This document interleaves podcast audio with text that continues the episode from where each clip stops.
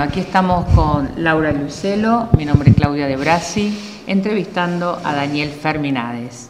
Tema de hoy, la justicia divina.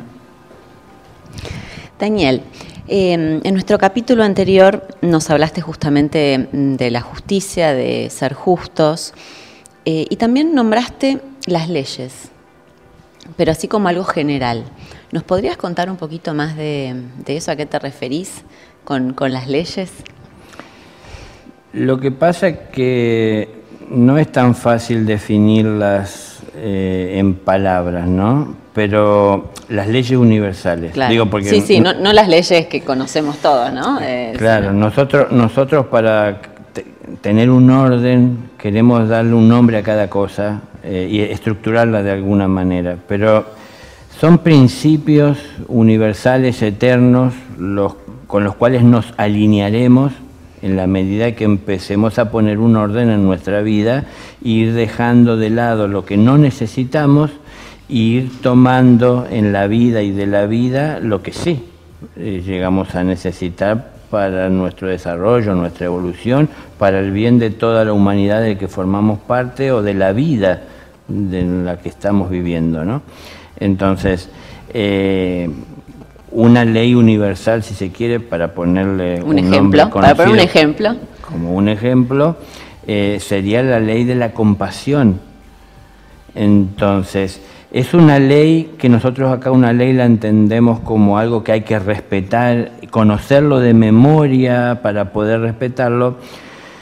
Sin embargo, es algo que se alcanza con conciencia eh, a través de ir poniéndose en el lugar del otro y sintiendo la vida del prójimo como propia. Digamos que es algo más bien que te atraviesa, ¿no? La compasión. Exacto, es que uno la alcanza en la medida que va despegándose del suelo en el que vive, ¿no? Es decir, el suelo sería el seguir el propio yo, sus propias bases e intereses y, uno al ir renunciando a esto comienza a elevarse en el, amor por el propio amor que sigue como camino y se va acercando a comprender el significado de lo que es la compasión y a vivir en ella.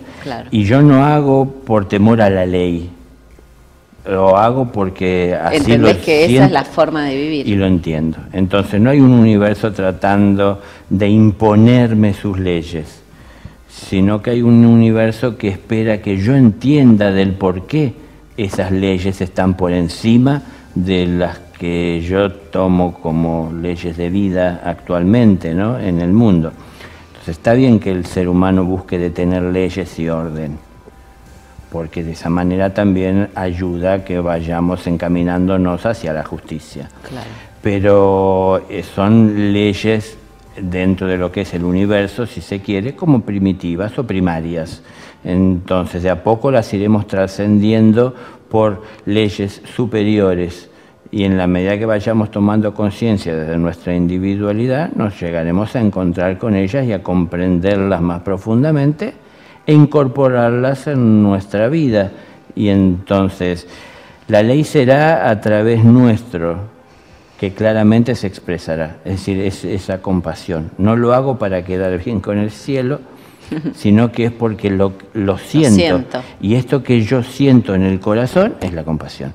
Entonces no lo hago por querer ser compasivo o parecerlo, sino que lo siento en el corazón. Nace se adentro. Claro, entonces si pensamos en la eternidad de nuestro espíritu, podemos pensar que quisiéramos vivirlo en paz. Y si queremos vivir una eternidad en paz, eso es una paz constante en el presente que vivimos. No es algo para el futuro, es algo que tengo que vivir ahora. Entonces, bueno, ahora no lo vivo porque tengo muchos problemas que me afectan. ¿Cómo hago yo en medio de todos estos problemas que tengo que resolver para no perder la paz o desde la paz tratar con estos problemas? Entonces, esto me acerca más a esas leyes universales, ¿no? El vivir mi presente con esa paz y con ese amor que en eternidad habré de vivir como espíritu. Pero eh, no hay nada que sea tan fácil. Claro, el concepto de ley, digamos, del, cielo no es el concepto de ley que tenemos los seres humanos, claramente. ¿no? Entonces hace, hace un, un, entendimiento completamente diferente. Claro, por eso, y vuelvo a esto que decía al comienzo, eh, a nosotros nos gustaría poder estructurarlo y decir que son tantos números de leyes y el tal el nombre de cada una, pero el solo hecho, imagínense, de ponerle un nombre, ya la estructura. Claro. Entonces, eh, esencialmente las cosas son como son. Mm. El ser es lo que es, como dice el Padre, ¿no? Dice, yo soy aquel que yo soy. Claro, no dice nada eso, o lo dice todo, pero mm, eh, para la mente no queda claro. Entonces, no busquemos que la mente esté cómoda y tranquila este, en sus estructuras. Eh, lo único que sí tenemos que entender es que por amor debemos de vivir. En amor tenemos que, vivir. Buscar la mejor manera amorosa de expresar todo lo que tenemos para expresar con eh, o ante el problema que tengamos o la persona que no piense de la misma manera que nosotros. Cuanto más amor podamos poner en cada situación, siempre mejoraremos esa situación o haremos nuestro aporte de, luz a ella para que se resuelva de, la mejor manera. La mejor manera no siempre va a ser en la apariencia, en la apariencia perdón, inmediata eh, de beneficio para todos, porque como hablábamos también en otro momento, a veces cuando uno va con la luz contento a compartirla con aquellos que a lo mejor disfrutan de estar en la oscuridad, para ellos no es una alegría la luz. Pero mm, eh, tengamos que entender que algunos entienden las cosas antes que otros. Y para que los otros que todavía no lo entendieron lleguen a entender, hace falta tiempo y hace falta de alguna manera también eh, ejemplo de la diferencia que hay entre vivir en la oscuridad y en la luz. ese ejemplo tendrán que dar los que lo viven, ¿no? ¿Pero todos llegaremos a, ese momento? Seguro. No hay plan Z. no, no, no, no, porque por eso hay solo dos caminos para transitar, el amor y el dolor. Y los que no siguen el del amor transitarán el del dolor. Pero, Pero los dos conducen al mismo lugar. Los dos conducen al mismo lugar. Lo que pasa que el del amor es eterno, el del dolor tiene un tiempo. Hay un tiempo en el cual uno insiste en seguir por ese camino y pasar por dolor y aprender a los golpes. Hay un tiempo, digo, porque hay un momento en el que uno entiende que no es necesario enfrentarse a la naturaleza para uno conseguir sus objetivos, porque uno no puede cambiar el universo para convertirlo en lo que uno quiere que sea. Entonces, cuando uno se amolda y, acepta con resignación la, realidad, con resignación no quiero decir que este, porque no queda otra alternativa, ¿no? sino que verdaderamente rendido a los pies de la perfección de, esa creación, con, humildad, em, uno puede entonces marchar con mayor fluidez, encontrará menos resistencia eh, para poder avanzar en ese camino de luz. Volvemos a lo que hablaba recién. No todos lo podemos ver de la misma manera y entonces tenemos que saber cómo acompañarnos con respeto.